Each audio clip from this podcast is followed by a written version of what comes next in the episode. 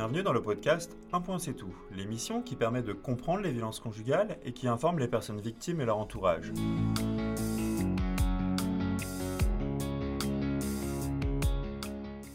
Je suis Adrien Boulogne, cofondateur de EU, une entreprise qui crée des contenus de sensibilisation et de formation sur des sujets sociétaux, et ce à destination du monde du travail. Justement, nous avons développé un dispositif d'information sur les violences conjugales, et c'est en parallèle de celui-ci que nous vous proposons ce podcast.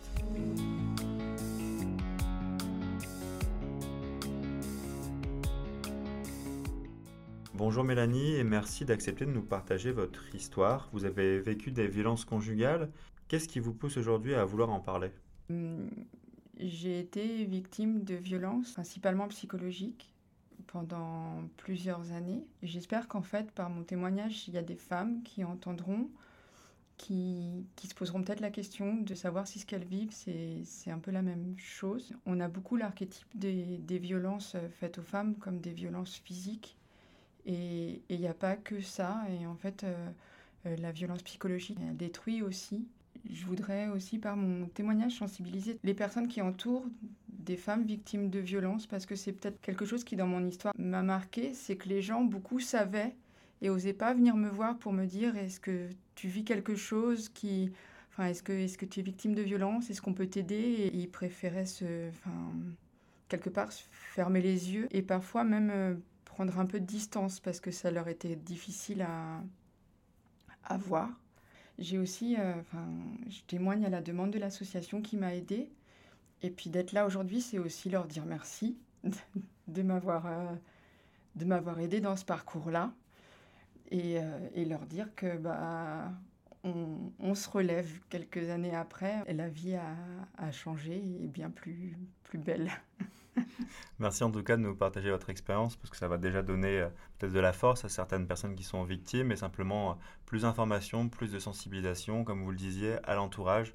Euh, vous avez été combien de temps en couple avec votre ex-compagnon? Comment se traduisait, comment se passait votre relation?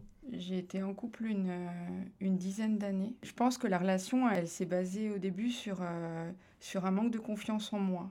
Je pense qu'il a trouvé quelqu'un qui n'avait pas forcément confiance en, en soi. Et au début, tout est beau, tout est rose, mais il y avait quand même des petits accès de colère et des excuses qui venaient, et, et voilà.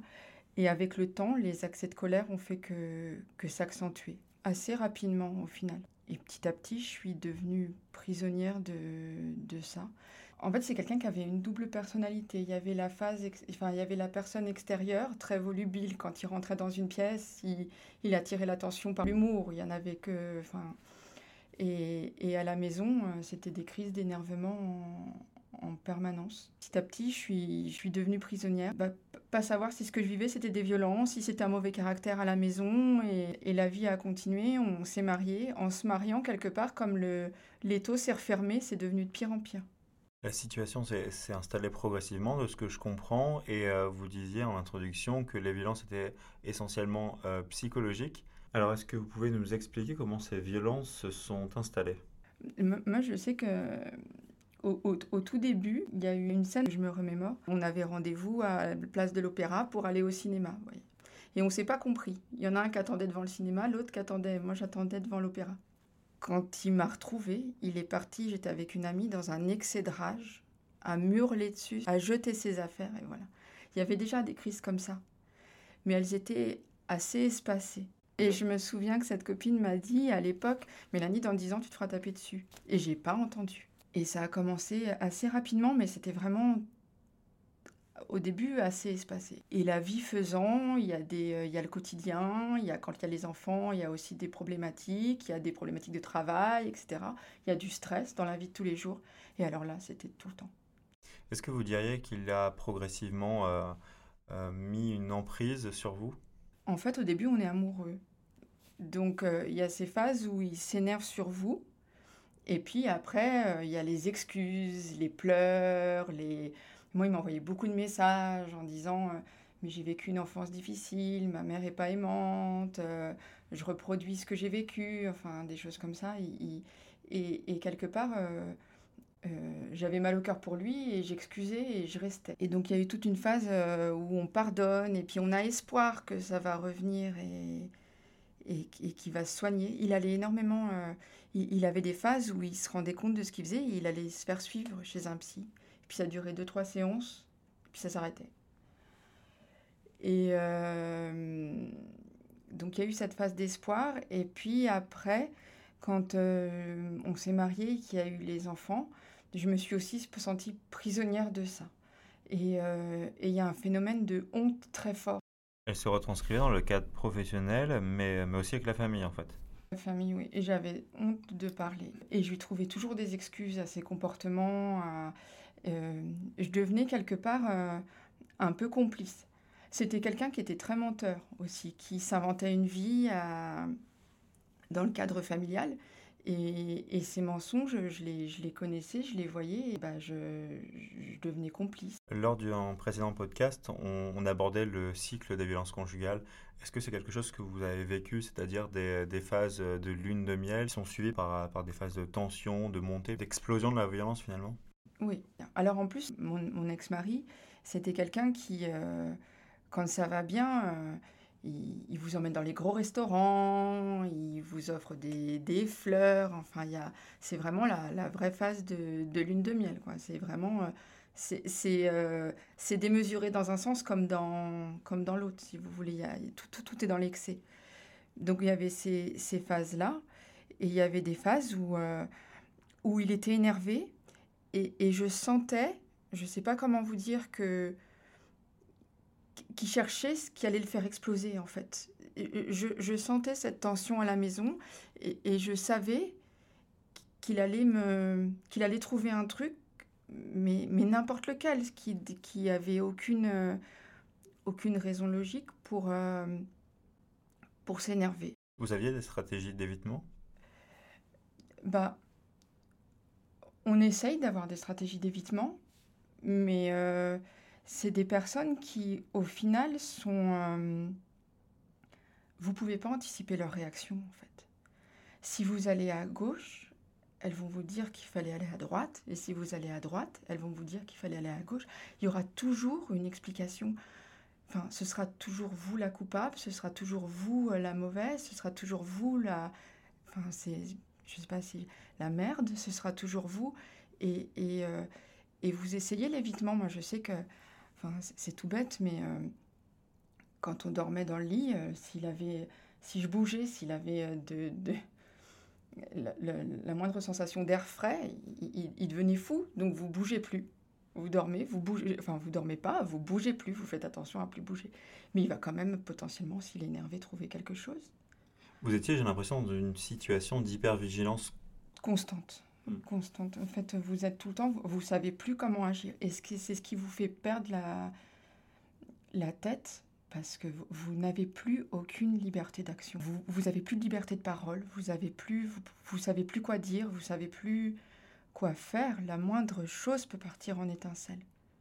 Et comment est-ce qu'on se rend compte qu'on est dans un cycle de violence conjugale? Est-ce que ça se fait progressivement ou alors de façon beaucoup plus frontale et brutale? Alors, euh, moi j'ai vécu des, violences psychologiques. Alors c'est, j'ai eu du mal à comprendre que c'était des violences euh, conjugales. J'ai eu énormément de mal.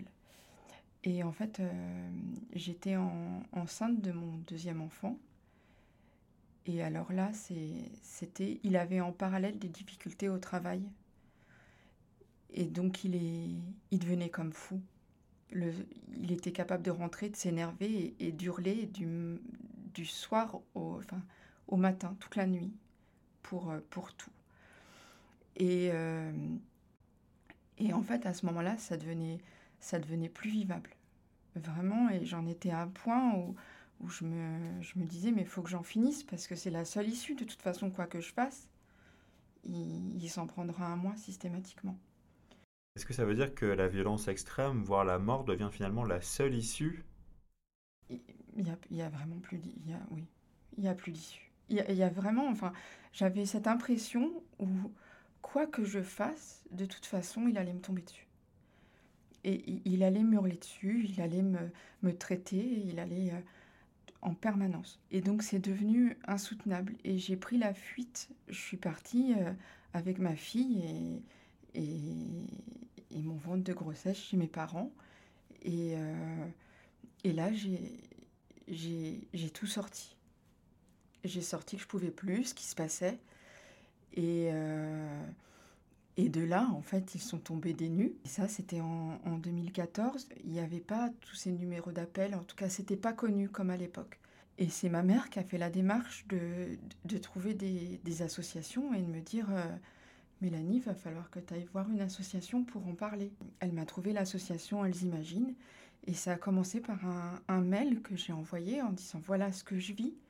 J'ai raconté et j'ai dit Je sais pas si c'est moi, si je suis folle si je suis victime de violence, si c'est juste un mauvais caractère, si je dois partir, si je dois rester, si je dois essayer encore euh, de, de l'aider à se calmer. Et j'ai reçu une réponse qui me dit, mais ce que vous me décrivez, c'est bien des violences. Et venez nous voir. Et, euh, et j'y suis allée, accompagnée de ma mère, toujours. Et je, je me revois devant le perron de l'association où où l'étape de franchir ce perron était compliquée et où je me disais j'ai pas de légitimité à être là parce que j'ai pas les bleus, j'ai pas j'ai pas j'ai pas tout ça. Avec l'aide de ma mère, je l'ai franchi et, et la parole s'est libérée auprès de, de, psychologues et le sac à dos qui était hyper lourd à porter, et ben, je l'ai posé un petit peu et on a mis des mots sur ce que je vivais et ça m'a aidé à comprendre que bah, c'était bien de la violence, que c'était pas normal et, et, et qu'il fallait commencer à réfléchir à partir en fait. Et en parallèle, j'avais le corps qui lâchait. Je me suis mise à avoir des problèmes de santé, des problèmes de, de, de thyroïde, j'étais enceinte, j'ai fait une fracture de fatigue, le pied qui se casse sans rien. Et, euh, et donc fallait partir, c'était ma survie qui était en, en, jeu et celle de mon bébé aussi parce que je sentais que j'avais des contractions, que, que fallait que je reste, à, on, les médecins me disaient de rester alité, donc fallait, fallait sauver tout ça. Votre corps vous disait stop, mmh. vous aviez enfin un soutien familial parce que vous en avez parlé, mmh. et le soutien associatif. Euh, ça, ça vous a beaucoup aidé, j'imagine? Oui, ça m'a aidé parce que euh, j'arrivais avec en fait des histoires du quotidien. Dire voilà, il s'est passé ça. Ben, ce que vous expliquez, la phase de lune de miel, je connaissais pas, mais euh, je voyais qu'il s'énervait et qu'après il essayait de se racheter et puis qu'après il, se mettait à, à, à pleurer, à m'expliquer que c'était pas de sa faute et puis que c'était. Voilà. Et Sonia de l'association, elle, elle, m'a aidé à comprendre que c'était tout un processus euh, de violence conjugale qui s'était mis dans, dans, mon couple et qu'il n'y aurait pas d'issue. Je me souviens, elle avait une phrase en me disant que j'étais sa poubelle et que c'était quelqu'un qui, quand il avait un, un trop-plein, un trop-plein d'émotions, un trop-plein de colère, un trop-plein, fallait qu'il trouve le moyen de, de le mettre sur quelqu'un parce qu'il savait pas le gérer. Et donc ce quelqu'un, c'était moi, et que j'étais sa poubelle, et que quoi qu'il arrive, de toute façon, même si j'étais pour rien, je serais tout le temps la, la fautive. Et, et ça, ça m'a, ça m'a aidé à le comprendre et à me dire que, en fait, euh, en plus, euh, dans tout le processus de violence conjugale, si vous voulez, il, il franchit des étapes. Au début, c'est une crise d'énervement. Et puis après, il va y mettre les injures. Et après, il va y mettre un coup dans la porte. Et puis après, il va, vous se, mettre à, il va se mettre à hurler euh, des, heures durant en se mettant à 20 cm de votre visage avec des gestes d'agressivité. Après, euh, il va y avoir le coup perdu. Et en fait, à chaque fois, vous pardonnez, mais quelquefois, à chaque fois, vous lui donnez le signal qu'il peut encore aller plus loin. Puisque c'est comme un enfant à qui on met jamais de, de, limites. Et, euh, et ça, Sonia, elle m'a, enfin, l'association m'a aidé à comprendre qu'il avait plus de limites en fait, et que plus je pardonnais, plus je lui donnais le signal qu'il pouvait continuer, et que euh, les violences, les violences psychologiques, un jour allaient devenir des violences physiques régulières. J'ai l'impression que là où vous aviez une capacité d'empathie assez importante, euh, l'auteur, donc votre ex-mari, en avait très peu, si ce n'est pas du tout, d'empathie. Il, était totalement tourné sur lui.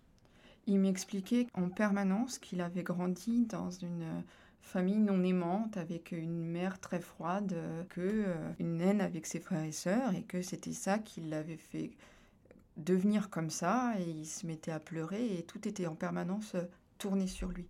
Mais non, il n'y avait pas d'empathie. Mm. De toute façon, j'étais j'étais rien et, et j'étais coupable de tout. Je me, je me souviens d'une fois où où il est parti se promener avec ma fille. Et ma fille a eu une chute, j'étais pas là. Et c'était de ma faute parce que j'étais pas là et qu'il pouvait pas gérer et les courses et ma fille qui, qui courait et que c'était pas et donc euh, j'étais de toute façon coupable de tout même quand j'étais pas là, c'était de ma faute. Vous avez donc parlé de la situation à votre entourage euh, familial, à vos parents notamment.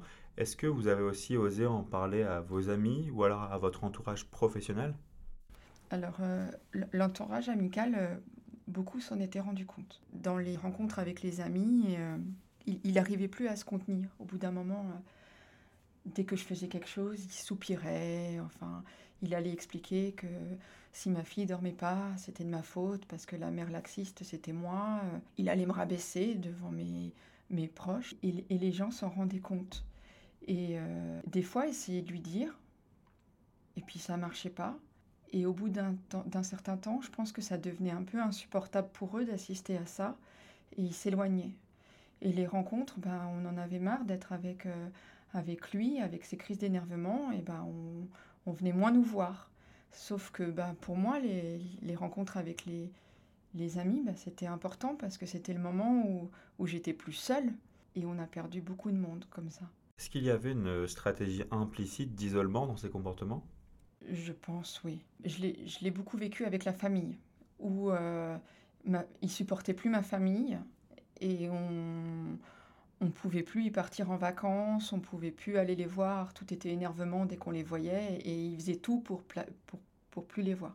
Sur la fin, il essayait aussi de m'expliquer qu'il fallait qu'on parte à l'international. Il voulait absolument prendre un travail à l'étranger. Et alors là, je perdais tout. J'avais plus de travail, j'avais plus de, de mes, parents, j'avais plus ma sœur, mes amis, j'avais plus personne. Et j'aurais été dans un isolement complet. Comment vous avez vécu cet isolement vis-à-vis de votre famille ou encore de vos amis? Bah, Je me sentais seule, vraiment seule. La chose que j'avais par contre et qui me, qui me sauvait, c'était le travail. Parce que j'avais cette, euh, cette bulle, plusieurs heures par jour, où j'étais au travail, il n'était pas là et où je faisais quelque chose qui me plaisait, où j'étais reconnue, où j'étais valorisée, où on me disait que c'était bien. Et quelque part, ça m'empêchait de me noyer. Parce que euh, ce que j'avais à la maison, eh ben, j'avais le contrepoids au travail. Et, et rentrer à la maison, c'était euh, c'était pour ma fille que je rentrais à la maison, mais toujours avec la peur au ventre et en me disant qu'est-ce qui va se passer ce soir. Quoi. En tout cas, le, le vecteur d'estime de soi, il était au travail. C'est sûr qu'il n'était pas à la maison. Il était au travail, oui. Euh, vous en avez parlé au travail de votre situation? Pendant, pendant les violences, non.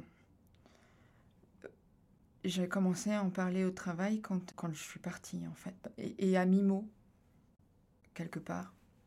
Parce qu'il y a une honte. Au travail, j'étais valorisée, j'étais considérée comme quelqu'un de performant. Et, euh, et j'avais pas forcément envie de dire que ça se passait mal à la maison et d'avoir ce regard sur moi. Et puis, euh, quand, euh, quand je suis partie, euh, j'étais en, congé maternité. il a fallu expliquer que j'allais pas pouvoir rentrer tout de suite congé maternité parce que bah, j'avais plus de chez moi, j'avais mes deux enfants, enfin j'avais ma fille et mon enfant qui venait juste de naître et que j'avais tout à refaire. Je devais me rentrer dans une bataille judiciaire qui est lourde en plus j'ai pas dit ce que je vivais à la maison, mais parce que je vivais au quotidien, ils ont compris. Et donc là, j'ai eu de la bienveillance, énormément de bienveillance. De, de, la part des collègues ou vous en avez aussi parlé au manager, à la RH ou à d'autres services? Des collègues, j'ai eu énormément de bienveillance. J'en ai parlé à mon supérieur parce que je lui ai dit je l'ai appelé en lui expliquant je ne peux pas revenir, je suis en train de me séparer. Donc, quand vous dites que vous venez d'accoucher et que vous venez vous, vous séparer, c'est qu'il y a un problème. Donc, euh, je lui ai dit que ça n'allait plus et que j'étais obligée de, de partir. Et à l'époque, ce qui se passait en plus, c'était que je devais revenir et je devais avoir une, un changement de poste. Et donc j'ai dû dire que je le sentais plus, ce changement de poste, parce que je perdais tout à la maison. Je devais m'occuper de mes, enfants euh. Et que j'avais besoin encore de ma bulle de confort au travail et de retrouver en fait euh, ce, que, ce que je savais faire et là où j'étais valorisée et là où on me disait que c'était bien. Une stabilité émotionnelle en somme. Oui, je pouvais pas, je me sentais pas capable de repartir sur tous les fronts. Fallait que celui-là reste stable. Et là, en fait, mon manager, le manager de mon ancien poste et celui de mon futur poste, ont fait quelque chose d'extraordinaire, c'est qu'ils m'ont dit Mélanie, on te donne un an. On va prendre un consultant qui va prendre ton poste, qui va le faire, le nouveau poste en attendant. Et on donne le temps. Et, ça, ça a été d'une aide incroyable. Parce que pendant un an, je retrouvais les collègues que j'aimais bien et qui, quand il fallait partir pour une expertise psychologique, une enquête sociale ou devant le tribunal, ils, me tapaient la main sur l'épaule en disant Tu vas, tu vas y réussir, quoi, tu vas, tu vas y arriver. Est-ce que vous savez si maintenant votre entreprise met en place des dispositifs pour euh, accompagner ces situations-ci? Euh, J'ai vu qu'elle mettait en place euh, avec le confinement eh, on a eu énormément de communication sur euh, les violences faites aux femmes. Si une salariée veut, veut déclencher une alerte, veut aller voir, ça, des psychologues, c'est mis à disposition de l'entreprise. Ensuite, il y a une procédure. Je, ne sais pas si dans mon cas, elle a été déclenchée par mon manager et j'ai pas posé la question. Mon manager a la possibilité de, de faire un signalement comme étant une employée à risque psychosocial et que ça donne l'objet d'un accompagnement au sein de l'entreprise. Est-ce que vous pensez que c'est une bonne chose que le monde du travail se saisisse du sujet des violences conjugales? Euh, Oui, puisque moi, l'entreprise, c'était ma zone de confort. De toute façon, quelle que soit l'instance où on aide quelqu'un, que ce soit la sphère privée ou la sphère professionnelle, il faut aider. Donc il faut se saisir de, chaque instant. Donc si ça passe pour l'entreprise, c'est forcément une bonne chose. Euh, quand on, vit ça vers le, chemin du départ, il faut qu'il y ait une, euh, multitude de petits déclics et de petits d'interlocuteurs qui vont vous dire que ce que vous vivez n'est pas normal et qu'il faut partir. La sphère professionnelle, si elle en est, si elle est un de ces interlocuteurs, c'est forcément quelque chose de positif. Vous êtes passé d'une situation où il n'y avait pas de soutien parce que vous n'en parliez pas, vous étiez radicalement isolé à, tout l'inverse, le soutien de vos collègues, de votre responsable ou de votre entourage familial euh, personnel plus largement. Oui, dès qu'en fait euh, on a peur de ne pas l'avoir ce soutien, en fait on a honte et euh, et il y a un poids de la société où quelque part on n'a pas le droit d'être faible et être victime de violence, c'est se montrer en position de faiblesse. Et donc on a vraiment honte et au final, les gens sont bienveillants. Euh, et, et, et, les gens ont tous été là. J'ai eu énormément d'écoute. Il y a eu l'association, il y a eu ma famille, il y a eu les amis, il y a eu le travail, il y a même eu les voisins qui entendaient, qui savaient ce qui se passait et qui disaient rien. Qui, quand, euh, quand il y a eu la séparation, sont venus vers moi et, euh, et m'ont même aidé en m'apportant des témoignages. Donc j'ai eu énormément de soutien. Alors justement, vous avez engagé des procédures judiciaires, j'ai l'impression. Comment ça s'est passé? Dans quel ordre? Dans un premier temps, je n'ai pas déposé de plainte. J'avais pas compris que c'était des violences psychologiques. Et ça s'est passé avec l'association. Et l'association m'a amené vers le, l'idée de partir et, de divorcer, avec en commun ma, mère, enfin mes parents, et, euh, et on m'a mis en contact avec une avocate. Et là, en fait, j'ai voulu entamer une, une séparation avec une procédure d'urgence. Et j'étais partie de chez moi. Et là, l'avocate m'a dit que. Donc, j'étais partie avec ma fille et, mon enfant qui venait de naître. Et mon avocate m'a dit que si j'étais plus chez moi, en fait, j'arriverais plus à retrouver mon domicile. Et en étant plus chez moi, en plus, ma fille était déscolarisée parce que je, me retrouvais éloignée de mon domicile chez mes parents. Et, euh, et il m'avait bloqué en se posant un certificat de radiation pour que je change d'école ma fille. Donc euh, il fallait retourner à la maison là-dedans. Et, j'y suis retournée.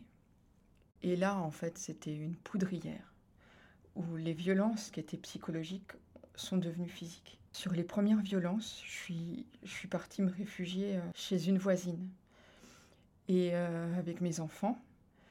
Et je suis partie au commissariat. Dans un premier temps, signaler mon départ, dire euh, je pars et, raconter. Et là, le, policier m'a dit Mais madame, ce que vous me racontez, c'est pas une main courante qui va signaler votre départ, c'est un dépôt de plainte pour des, des violences.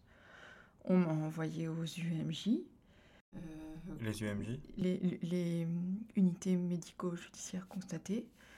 Donc on m'a donné euh, une incapacité temporaire de travail en certifiant des, des, des violences. Et donc là, euh, bah, il n'était plus question de, de, de retourner à, à, la maison. Donc avec euh, l'avocate, on a lancé une ordonnance de protection qui a constaté euh, toutes les violences psychologiques. Ce que j'avais de la chance dans mon dossier, c'est qu'il s'excusait énormément par mail, par texto. Il, il m'envoyait des, des, messages en me disant je, je, suis impardonnable, je vais essayer de. Et donc elle a constaté bah, les, les, presque dix années de violences psychologiques et les violences physiques. Vous avez consulté un médecin? Oui, enfin j'ai consulté le médecin des UMJ okay. qui vous donne une incapacité temporaire de travail. De, de, de J'avais eu sept jours, il, il me semble de mémoire. Et on a été débouté de l'ordonnance de protection puisque à l'époque, euh, donc c'était avant le mouvement MeToo, c'était en 2015, ce qui était dit par le tribunal de Créteil, c'est que euh, dans la mesure où je n'étais plus chez, chez moi, dans le sein du domicile et en contact euh, immédiat avec mon ex-mari, il n'y avait plus de danger immédiat. Et donc là, on m'a on m'a donné la garde de mes enfants. Il n'avait plus le, droit de les voir autrement qu'au domicile de mes parents. Euh, un samedi sur deux et de ses parents un autre samedi sur deux. Hein. Et euh, on m'a redonné mon domicile. Et, euh,